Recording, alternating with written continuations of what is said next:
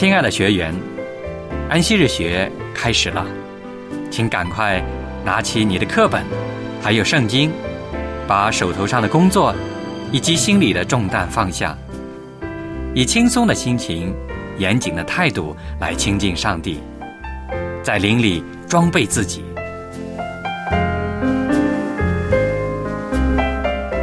快来参加安息日学吧！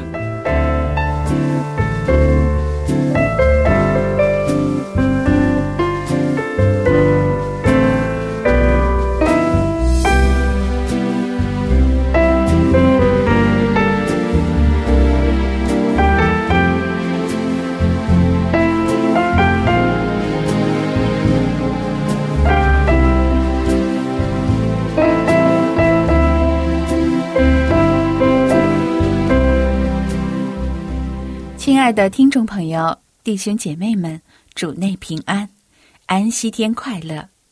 感谢您又准时的赴约，与我们一同敬拜亲近上帝。在安息日这宝贵的光阴当中，让我们一起来体验上帝的祝福吧。在今天的节目里，我要跟您分享一位宗教作家提摩太·凯勒所写的《安息日的真谛》这本书的节选。今天跟您分享其中的一章“工作的意义”。书中写道：“工作和休息之间存在着共生关系。我们都知道，放下工作是为了使身体和心灵得到充分的休息。休息或者是守安息日，都有助于我们审视手中的工作，给予其合适的重要地位。”我们通常需要跳出工作，投入其他的活动，才能认清工作，发现生活中更重要的事情。从这一角度出发，充分放松身心，我们才能更高效的投入到工作当中。不过，工作与休息之间具有更深层的关系。我们每个人都被工作背后的工作所困扰着，就是自我证明与拯救。体现自我的价值和身份，但如果我们的内心得享福音的安息，不再靠工作去赚取救恩，就能够体会到注入身体中的源源不断的新鲜活力，赐予我们力量，重燃我们的热情。要理解这种属天安息的状态，首先需要理解圣经中守安息的含义，它的象征意义与指代的内容。在出埃及记二十章，将守安息日与上帝的创造联系在一起，因为耶和华在第七日就歇息了。这有何实际的意义呢？因为上帝在创造万物后歇了一切的工，安息了。我们在工作后也必须休息。这种工作和休息的节奏，不仅是针对信徒，也适用于每一个人。这是我们被造的本性。过度的劳累与敷衍了事都违背了这本性，终将导致崩溃。休息本质上是可以享受并荣耀上帝的创造以及我们的工作的。当我们破坏工作与休息任何一方的节奏，就会引致生活乃至周围世界的混乱。在《生命记》五章，进而将守安息日与上帝的救赎联系在一起。你要记住，你在埃及地做过奴仆。耶和华你的上帝用大能的手和伸出来的膀臂把你从那里领出来，因此耶和华你的上帝吩咐你要守安息日。上帝将安息日描述为脱离埃及为奴之家的复现，这提醒我们他是如何将其子民从非人的境地中拯救出来的。那时，以色列民只是法老制砖系统中的一个工作单元。不守安息日诫命的人都是奴隶，即便是自愿的。如果你无法谨守安息日，那么无论你的内心，还是物欲横流的文化，或是剥削制度，或者是上述所有的情形，都可以将你压垮。因此，安息日是自由的宣言，这意味着你不再为奴。不受文化期望、家人期许、医学院的要求，或是自身缺乏安全感等因素的辖制。你应当学着用胜利的口吻对自己说出这条真理，否则很可能因休息而内疚自责，无法真正的放下。以色列守安息日的律法颁布于出埃及之后，这在当时世界文化中是绝无仅有的。该律法总的来说制约了工作时间、挣钱多少、剥削程度和经济生产。每到第七日，要歇了田间一切的工；每七年要叫地歇息，不耕不种。这无疑意味着短期内以色列的经济生产和繁荣程度要逊于邻国。但这是一片自由的土地，从长远来看，充分休息生息的民族更具有生产力。上帝命定安息日，是为了提醒我们，他既工作又休息。守安息日是顺服与忠心的态度，牢记自己不是维持世界运转、供养家庭需要、推动工作开展的那一位。企业家很难信服这一点，他们往往能力强。员工数量有限，不倾注时间就无法完成工作。他们是那么容易陷入诱惑的网络，相信自己可以独自撑起创造的支点。但是你已经看到，上帝就在那里，你不是独自在工作。耶稣劝导我们不要忧虑，便是以工作为背景的。他训勉我们：既然野地的花草不劳苦也不织纺。他都呵护关心，更何况远比花草贵重的我们呢？因此，不要通过工作追逐物质利益。如果你在休息时感到不安，就不是在守安息日了。这时，你需要默想诸如马太福音六章这样的经文，直到你的内心充满真正的安息。在诗篇一百五十篇第六节，这里记述到：凡有气息的。都要赞美耶和华，你们要赞美耶和华，请不要以为敬拜赞美仅仅是唱诗班的工作。今天，无论是牧师还是信徒，无论是在教堂还是家庭，无论是老年人还是孩童，君王或是万民，我们都当赞美耶和华。好，下面有请爱的弟兄，让我们一起加入天使赞美的行列，敬拜我们的万王之王、万主之主。安息日快乐，亲爱的弟兄姐妹们，欢迎您来到我们的电台，跟我们一起进行安息日学。在开始之前呢，请大家打开您的赞美诗到一百五十六首，我们来唱《耶稣爱你》。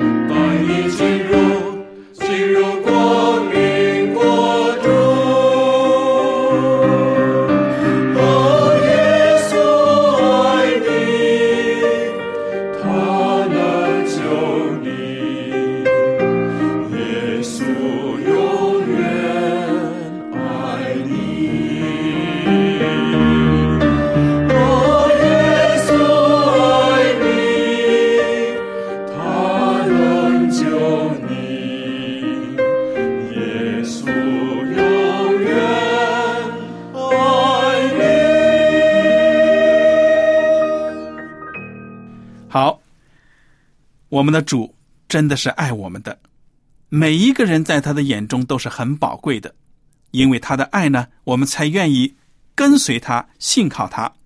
接下来，请唱《信而从主》，在你的赞美诗第五百五十二首。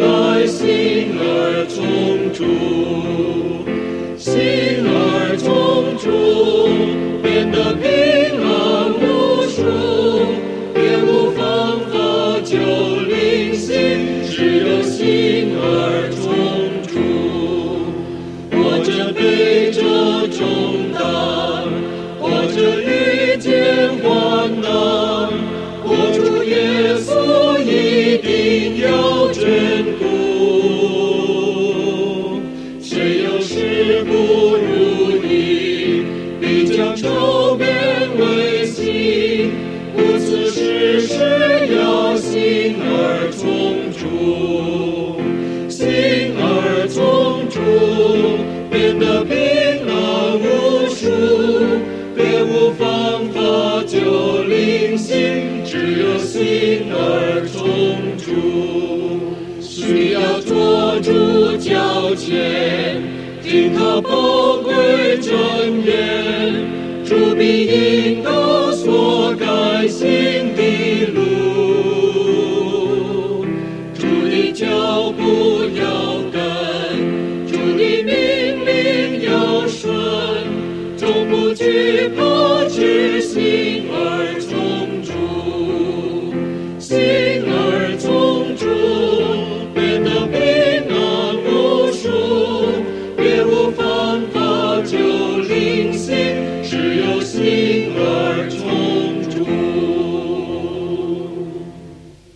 作为基督徒，每天都能够跟主越来越亲近，这是一种美好的属灵的表现。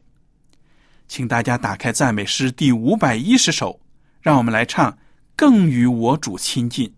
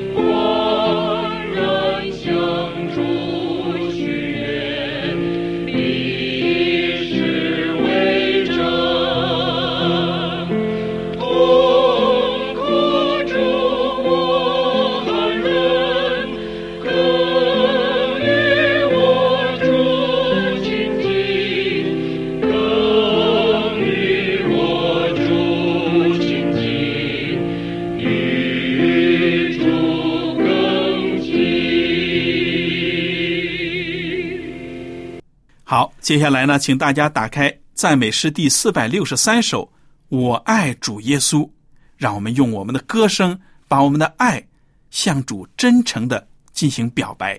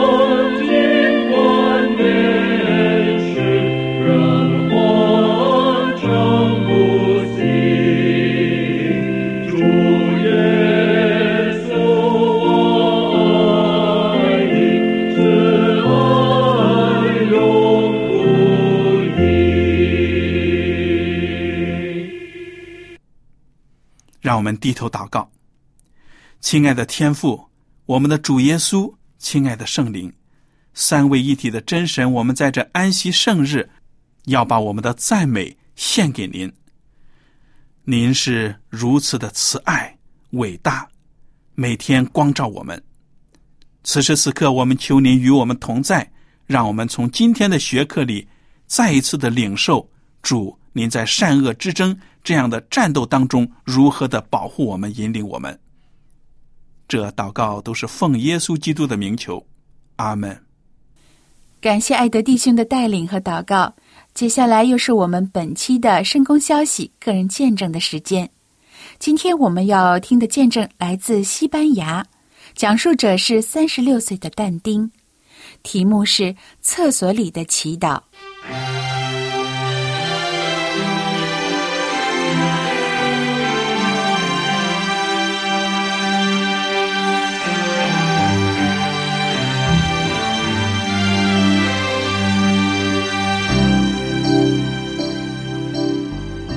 这是但丁在西班牙富林学院过得十分辛苦的第一年。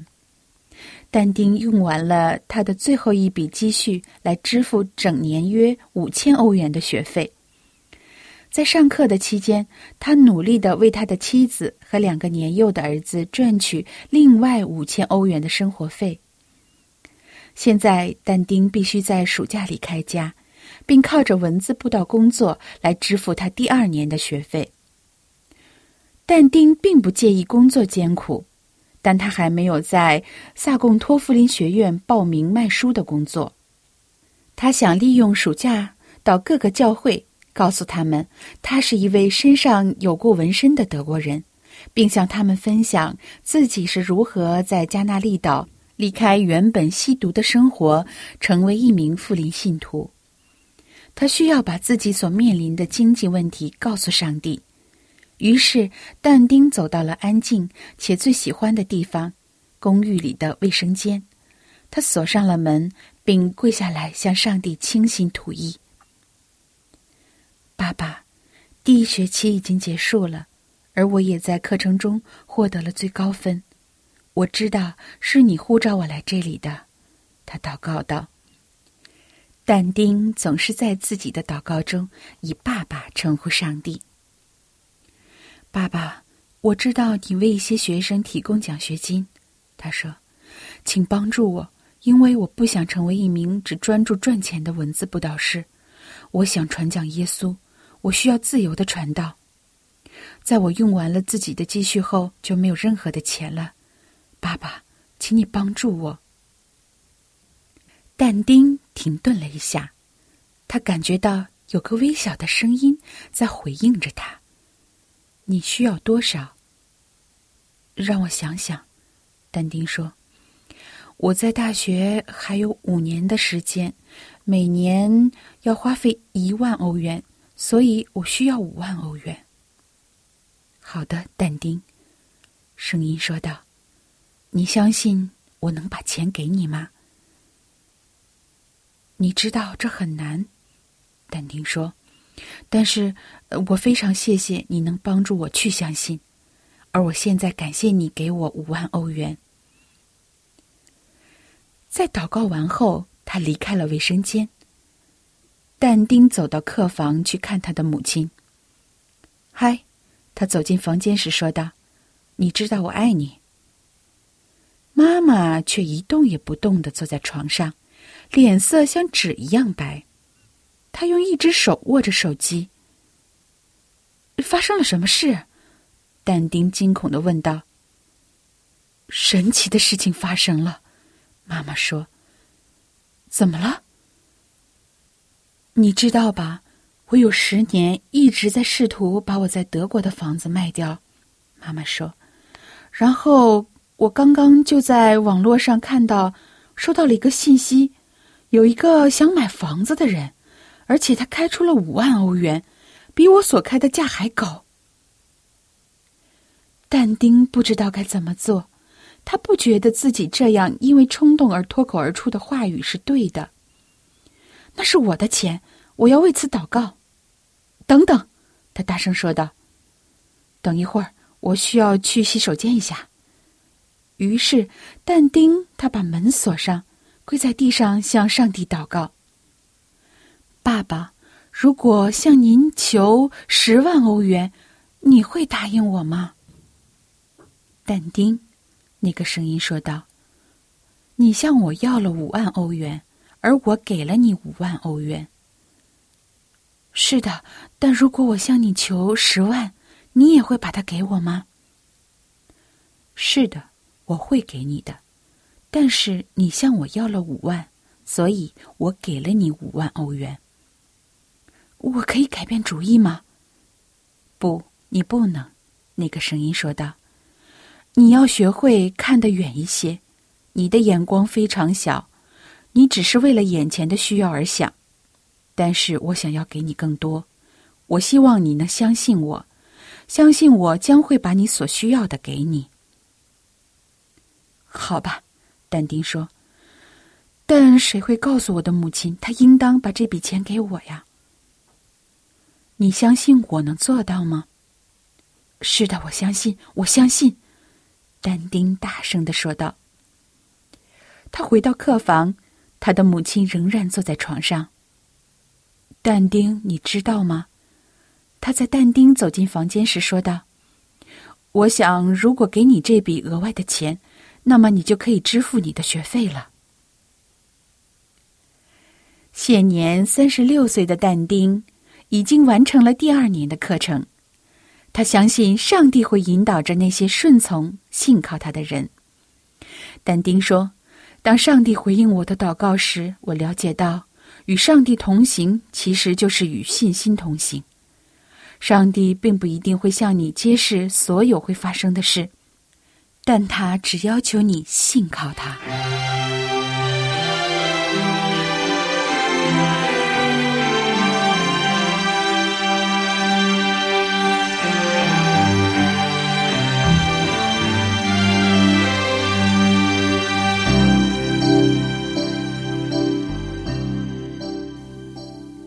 好，感谢主赐给我们这样美妙的见证。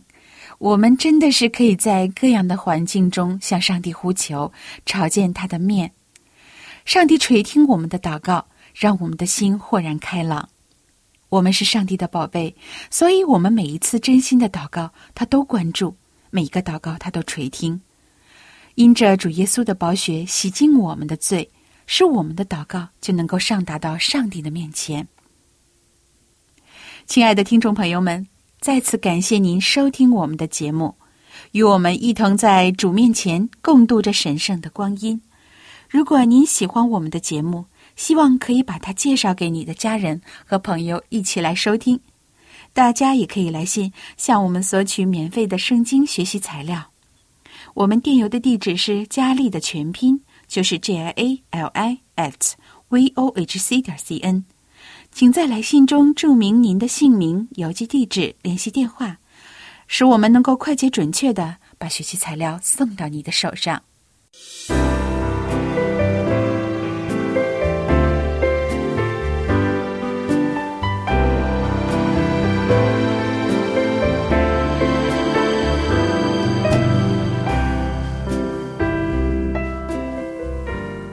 收音机前的听众朋友们，您现在可以将收音机调到合适的频率。一会儿我们将一起开始安息日的学科学习，欢迎您一同来参与。我们一会儿再见。